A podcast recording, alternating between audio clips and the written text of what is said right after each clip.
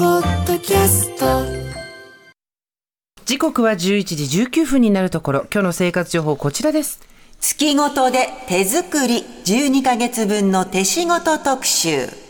あの水曜日の生活情報はっいて実はいろんなものを手作りしてるんだよね。柿うん、干し柿とか味噌味噌そう。であと私水筒で納豆も作ったのよ。やったやった覚えてるねえ、うんそうそういろいろ作ってきたんだけれどもこういうのって実は季節性もあっていろんな手仕事あるよねということになりました。で調べてみたところリスナーさんからのメッセージでもねいろいろ何々作りましたとかそうそうそうあの去年の小倉さんのあれ作ってみましたとかその季節ですねなんていうメッセージも送っていただけているということで、これなんかちょっとリスナーの皆さんと一緒にできるんじゃないかなということにもなり、そううんプロの方に12ヶ月分の手仕事がどういうものがあるのか伺ってみました。う超楽しみで、そのプロの方、教えてくださったのは、本日、スーさんこれいいよのゲストでもあります、料理家の榎本美沙さん。山本さん、今日は一日お世話になりますよろしくお願いしお世話になますります。あの、この榎本さんが12ヶ月分の手仕事っていうものもいろいろ発表されているんですけれども、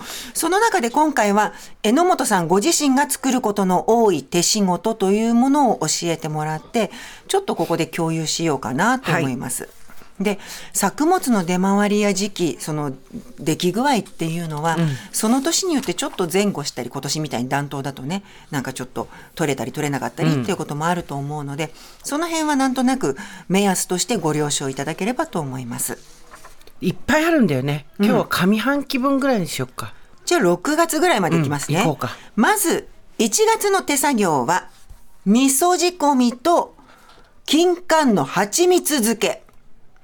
あ味噌は今なのねそうなんですよ、うんあの寒くなる時期に仕込むとじっくりと発酵が進むということで旨味が増してくるんだって味噌作った時のこと覚えてる覚えてるあのね作ってジップロックに入れて、ロッカーに放り込んどいたのよだけだったよねそうそうそうで本当にこれでいいのかなできてんのかな、と思いながら舐めてみたらすごく素朴で美味しいまろやかだ味噌がったよね覚えてるよ、うんできてました、であれす少量で作れたんだそよねうそう、確かねそう、うんそこが良かったよねそうそう、んたくさんじゃなかった。んであとね金柑の蜂蜜漬けは金柑が収穫時期なのが今なので乾燥で喉が悪くなりがちな時期に金柑こうやってつけて、シロップでこうジュースにしたりとかしてね、ああなるほどいいですねいいですねでもいいですね、あとねヨーグルトにかけたりっていう人もいたんだってへえなんかお肉とも合いそうだよねそうあの刻んでお肉料理のおソースにするっていうのもあるらしいよおーじゃあ1月は味噌仕込み、金柑、蜂蜜漬けはいそうでただねもう今日1月24日で本当だ1月は本当だちょっと終わっちゃいそうまあでなのもちで、ょっと前後してもいいぐらいでしょそうそうねちょじゃあ2月ご紹2介月し以降ます2月以降2月の手作業白菜キムチとふきのとう味噌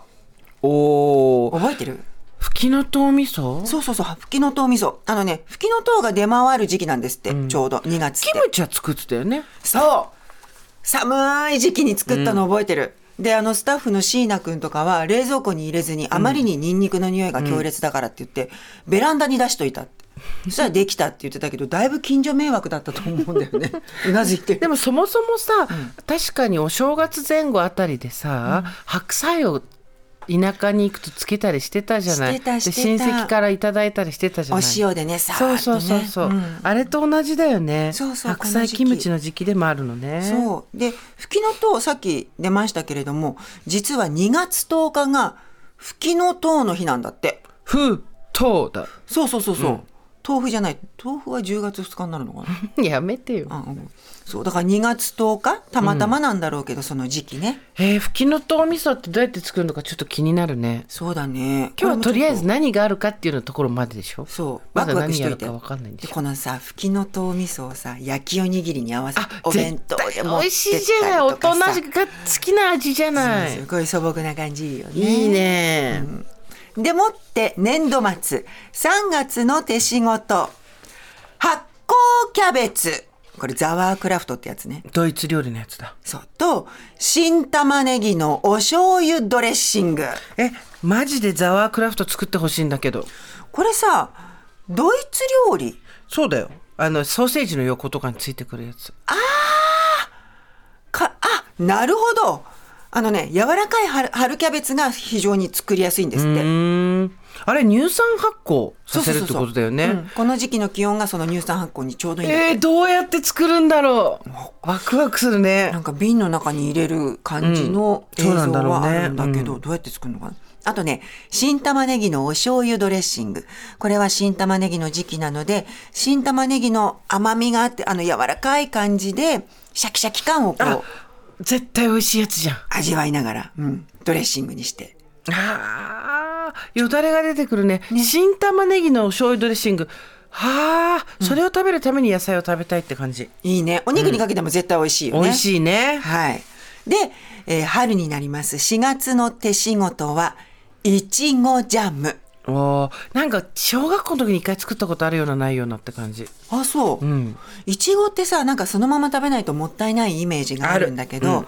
いちごが旬のこの時期になるとあのちょっと粒が小さすぎて1パックで売るにはうーんだけどお安く出しましょうみたいのが出てくるのよああるあるあるるじゃない1今パックで200最円ぐら近いすごい強烈一粒200円みたいなのがあるじゃんそうだけど一方で昔ながらのいちごもあるっちゃあるのよね、そうそうそうでそういうあの旬の時期だとお安くなってるものを買ってきて小さいいちご丸のままジャムにするっていうのも美味しいんだってこれもやろうよ、